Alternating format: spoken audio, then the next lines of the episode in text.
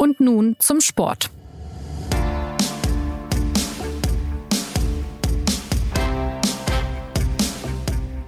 Deutschland ist Basketball-Weltmeister. Ja, und um das zu begreifen, muss man sich ordentlich zwicken, denn das gab es überhaupt noch nie.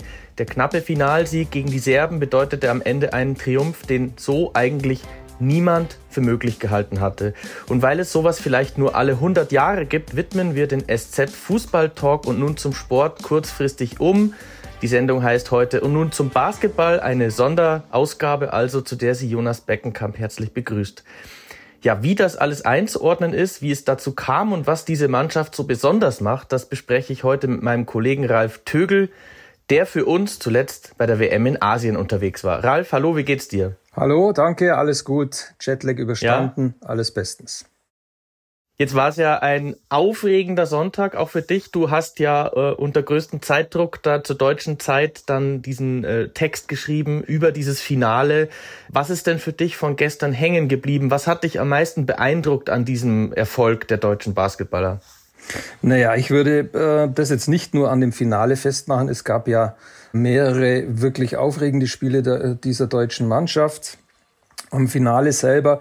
Ich sah das ähnlich wie der äh, Johannes Vogtmann, der ja hinterher sagte, er hatte nie einen Zweifel daran, dass sie das Spiel gewinnen. Die Serben waren natürlich ein sehr unangenehmer Gegner, vielleicht nicht so hoch einzuschätzen wie die Amerikaner vor dem Halbfinale, aber eine sehr äh, strukturierte von dem äh, Trainer Svetislav Pesic, der in Deutschland der bestens bekannt ist, bestens eingestellte Mannschaft, defensiv stark, diszipliniert. Und deswegen war es klar, das wird eine schwere Aufgabe, aber die deutsche Mannschaft hat im Verlauf des Turniers bewiesen, dass sie gefestigt ist, dass sie gewachsen ist. Und deswegen dachte ich mir schon auch, dass sie diesen Titel ins Ziel bringt. Jetzt ist es der allererste WM-Titel der deutschen Basketballer. Wir haben es ja gehört, das gab es noch nie. Die Deutschen waren mal Europameister äh, unter dem gerade genannten Trainer Svetislav Pesic, der jetzt die Serben getrainiert hat. Wie muss man das einordnen? Also ein Weltmeistertitel ist natürlich immer super außergewöhnlich, aber äh, ja, so von der sportlichen Relevanz generell in, in der Historie auch, wenn man auch mal an andere Sportarten denkt, wo siehst du das? Also das ist schon ein, ein äh, außergewöhnlicher Erfolg, der kaum für die Sportart hoch genug einzuschätzen ist. Wenn man, wenn man zurückblickt, äh, sagen wir mal auf die letzten zehn Jahre, auf die nach Dirk Nowitzki-Zeit, äh, da deutete sich ja damals an, dass der Deutsche Basketballbund vor schweren Zeiten steht. Und dann kam diese Generation um Schröder, die Wagner-Brüder, die eben viele Spieler, die den Weg äh, nach Amerika ans College suchten dort Wettkampf hatte und eine gewisse Ausbildung mitbekamen, was sich ja jetzt auszahlt. Und ich glaube schon, dass in der Historie des Basketballs dieser Erfolg zeigt, äh, dass es da eine neue Zeitrechnung geben wird. Viele Spieler in der Mannschaft sind Anfang Mitte 20, die Topspieler um die 30. Also da ist äh, noch einiges zu erwarten. Der Höhepunkt dieses Dreijahresplans, der oft angesprochen worden ist vom Trainer Gordon Herbert, ähm, der soll ja auch erst kommendes Jahr bei den Olympischen Spielen sein. Jetzt hast du schon ein paar Protagonisten genannt. Ähm, wen muss man denn aus deiner Sicht ähm, hervorheben? Ist es tatsächlich der Trainer Gordon Herbert? Ist es ähm, der Spielmacher Dennis Schröder, der zum besten Spieler der WM gewählt wurde?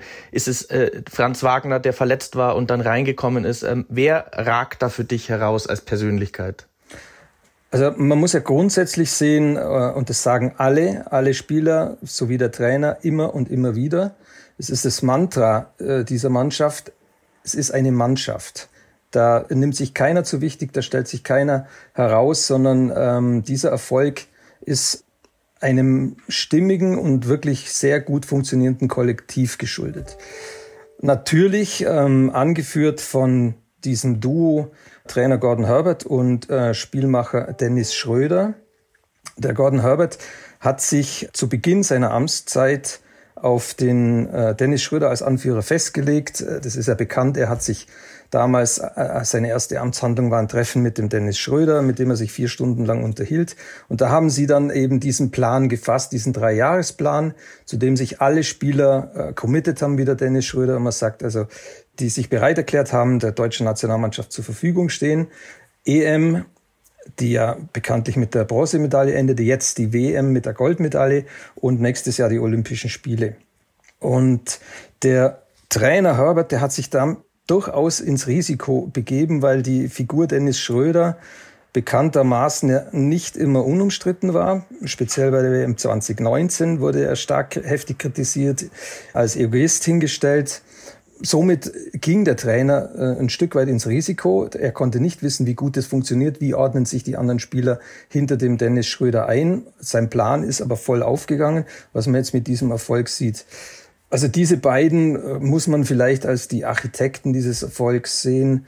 Nichtsdestotrotz äh, gibt es, wie du schon angedeutet hast, natürlich äh, viele wahnsinnig gute Spieler wie den Franz Wagner, dem ja viele attestieren, das wird der, der kommende Mann in der NBA. Sein Bruder Moritz, der Andi Obst als Distanzschütze, dann äh, Spieler wie Johannes Volkmann, Johannes Thiemann, die immer zur richtigen Zeit äh, gute Leistungen gebracht haben. Ähm, also es ist schon insgesamt ein Mannschaftserfolg mit äh, extrem viel Qualität im Kader und ein paar herausragenden Einzelspielern, die sich aber nicht so sehen. Jetzt hast du ja ähm, die Mannschaft auch vor Ort erlebt, in Japan, äh, in Okinawa ähm, bei der WM. Sprechen wir mal über den Trainer. Äh, Gordon Herbert, ein Kanadier, 64 Jahre alt, der hat äh, in Deutschland trainiert, wurde auch deutscher Meister. Jetzt hat der DBB ihn geholt, 2021 als Trainer. Was ist das für ein Typ? Wie hast du ihn erlebt? Wir haben ihn ja jetzt alle am Fernsehen nur gesehen, in den Auszeiten. Da wirkte er sehr klar, sehr deutlich, sehr diszipliniert, sehr kontrolliert. Was für Eindrücke hast du von ihm gesammelt? Ja, Jonas, äh, da hast du ihn schon ganz gut beschrieben.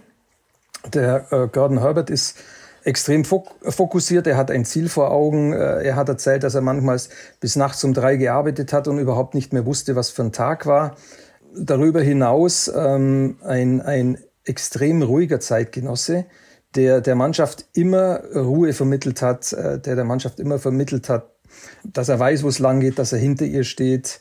Ein ganz wichtiger Faktor für, für die Spieler eben war. Ja, also und, und sonst hat man ihn ja in Auszeiten oder so erlebt und genauso ist er.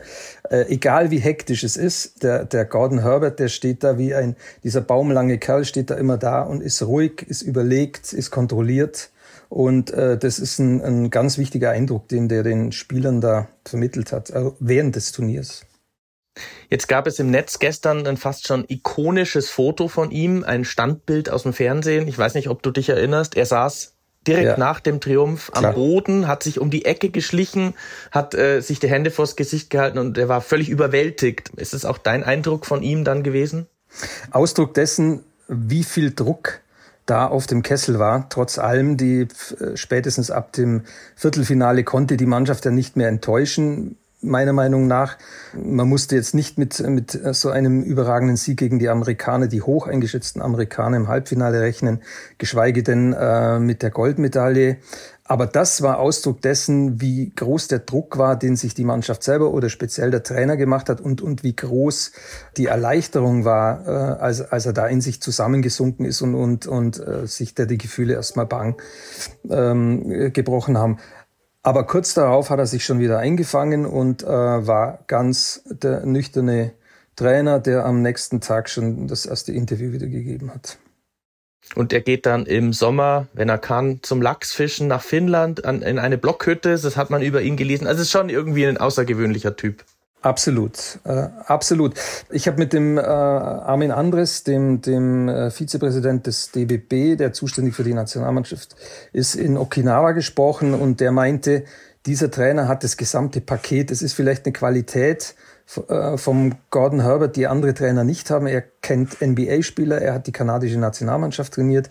Also er kann mit diesen Spielern umgehen. Er kennt die Bundesliga, er war deutscher Meister, er kennt die Euroleague, er kann eben mit diesen Spielern umgehen. Er hat der Mannschaft eine relativ lange Leine gelassen.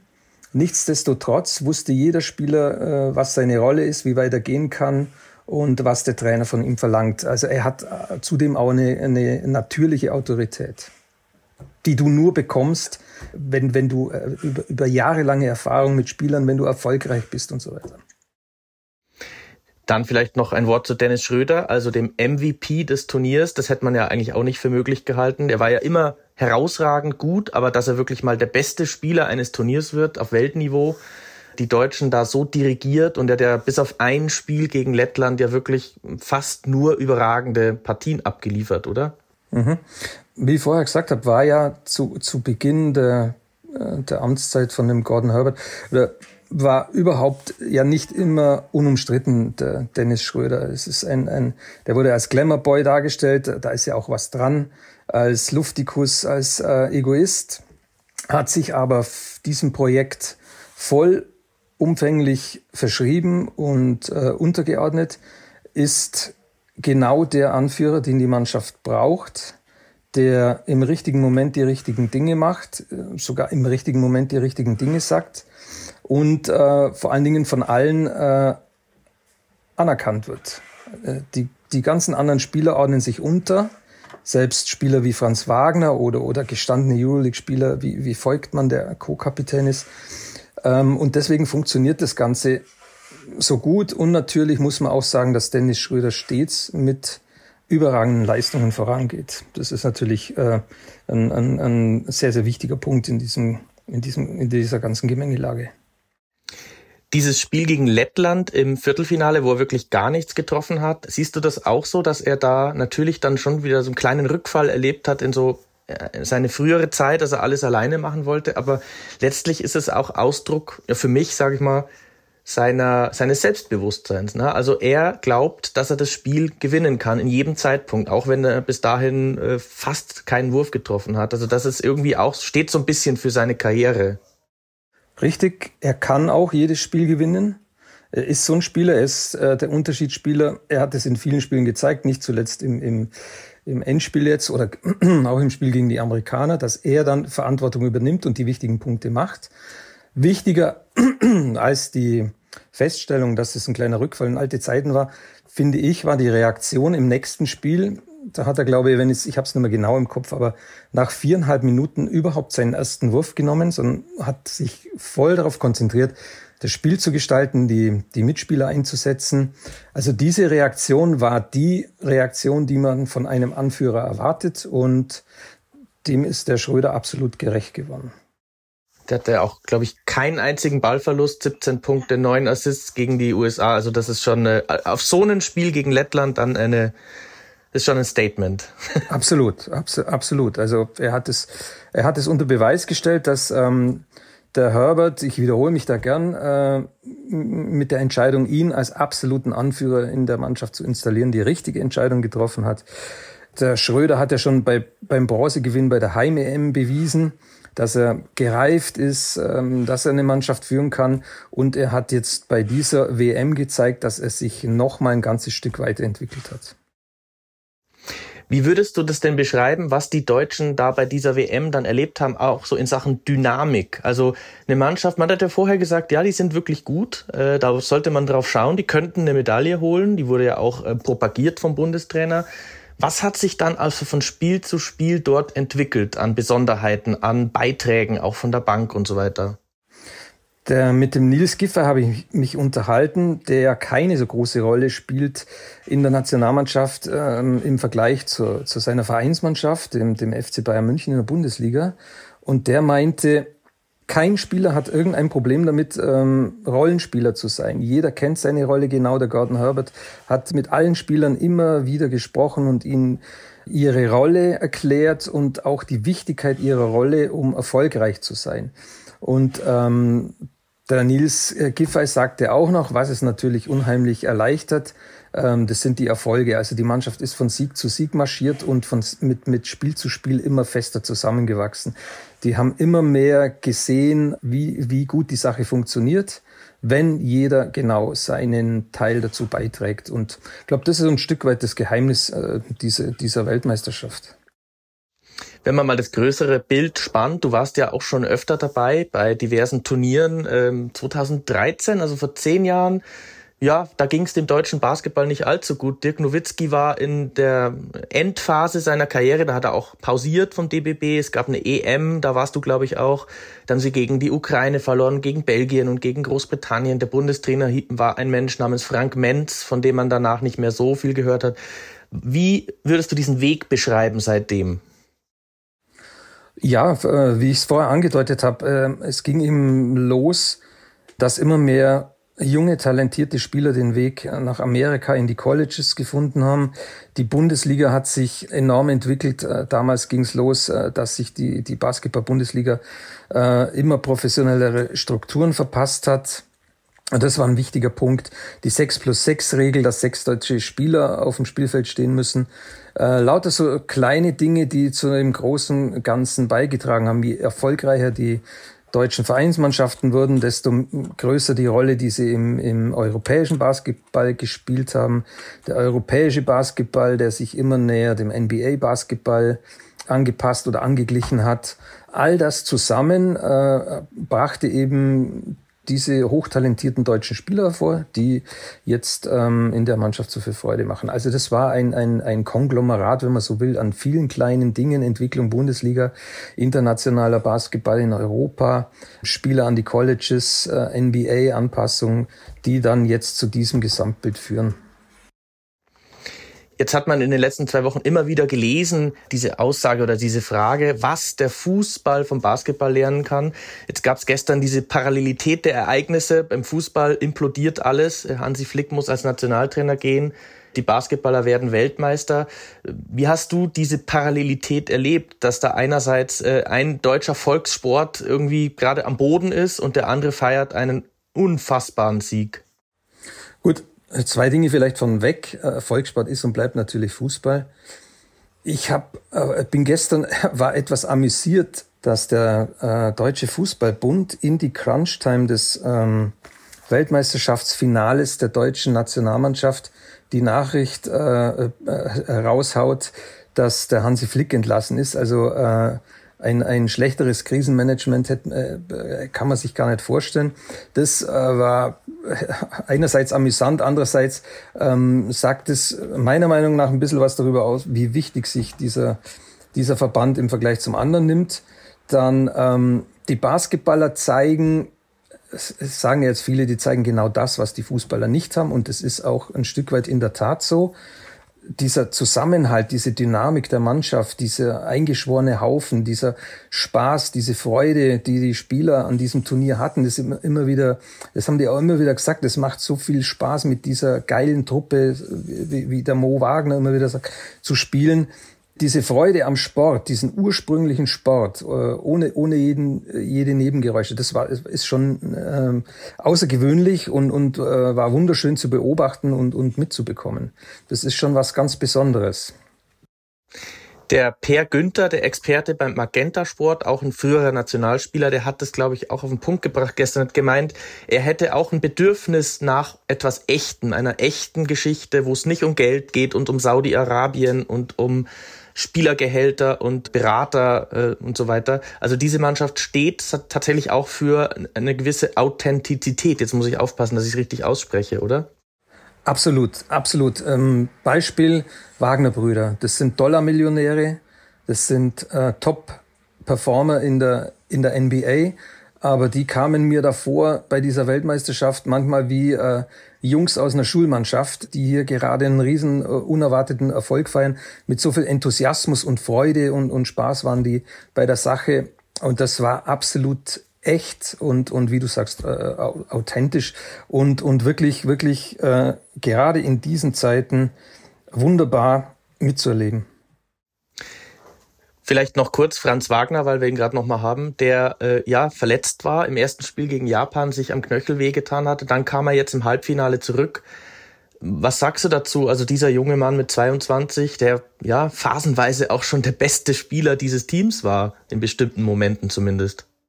Ja, Riesentalent unglaubliche Skills, wie, wie, wie die Basketballer ganz sagen. Äh, also der vereint äh, viele Fähigkeiten in sich, die ihn sehr, sehr weit nach vorne bringen können. Viele vergleichen ihn mit dem Nowitzki, wobei das ja der, der gängige Vergleich ist. Wenn man einen Basketballer mit einem großen Spieler vergleicht, dann äh, ist es immer sofort der Nowitzki. Ich finde, der Franz Wagner, der kann sogar mehr als, als, als äh, Nowitzki oder hat, hat äh, andere Anlagen, aber hat ein unglaubliches Paket, ist ein unglaublich guter Verteidiger zudem, äh, zu all seinen Offensivmöglichkeiten, die er hat.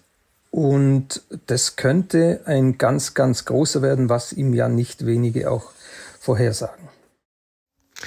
Dann vielleicht noch ein Ausblick. Also, wie steht's denn jetzt um den deutschen Basketball? Sprechen wir doch vielleicht noch ganz kurz über die TV-Präsenz. Das war auch ein großes Thema, auch eines deiner Leib- und Magenthemen. Da gibt's immer wieder Probleme bei den Übertragungen. Die öffentlich-rechtlichen äh, haben sich jetzt sehr zurückgehalten. Das ZDF hat jetzt immerhin das Finale übertragen. Meistens kommt aber doch im Netz auf Magenta Sport. Ähm, wie wichtig wäre eine Präsenz im Fernsehen und was könnte sich da tun? Also man muss festhalten, was Magenta Sport da macht, ist äh, auf sehr hohem Niveau. Auch äh, wie sie die Mannschaft begleitet haben, was sie anbieten, die Übertragungen etc. Aber um die große Öffentlichkeit zu erreichen, braucht man auch die großen öffentlichen äh, TV-Sender. Das ist einfach so und ich hoffe, dass dieser Erfolg äh, schon etwas auslöst in, in äh, Richtung Übertragungen, eben genau in diese Richtung, dass der Basketball mehr wahrgenommen wird als bisher, ist ja nach wie vor eine Randsportart und ähm, ja, dass, dass wir in Zukunft äh, mehr von dieser Mannschaft sehen werden, ähm, spätestens bei den Olympischen Spielen. Gut, die werden ja sowieso übertragen. Wie ist denn die Perspektive dann des Teams? Also glaubst du, dass da alle nochmal dabei sind in Paris dann äh, und, und dass sie dann auch da möglicherweise wieder um eine Medaille mitspielen, vielleicht sogar die Goldmedaille? Ich meine, das wäre ja dann die Krönung dieses Dreijahresplanes von, vom Bundestrainer.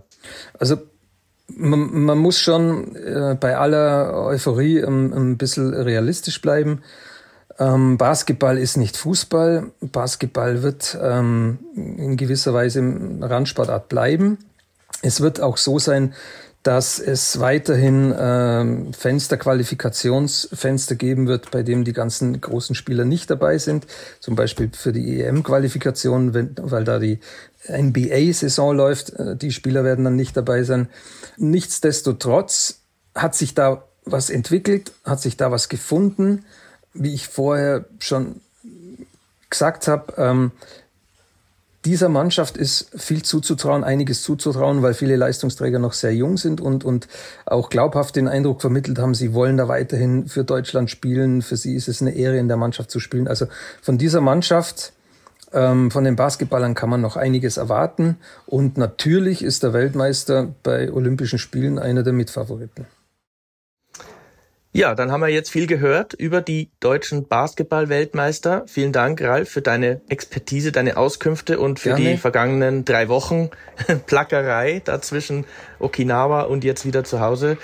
Was gibt's zu sagen? Über diese Mannschaft werden wir noch sprechen, vielleicht äh, auch mal wieder in diesem Podcast bei Und nun zum Sport. Heute hieß es Und nun zum Basketball. Beim nächsten Mal geht's dann wieder um König Fußball machen wir auch immer wieder gerne. Ich sage danke an Ralf und an unseren Produzenten Benjamin Markthaler. Und wenn man uns noch äh, Feedback schreiben möchte, sind wir zu erreichen unter podcast.sz.de. Ich sage danke fürs Zuhören und bis zum nächsten Mal.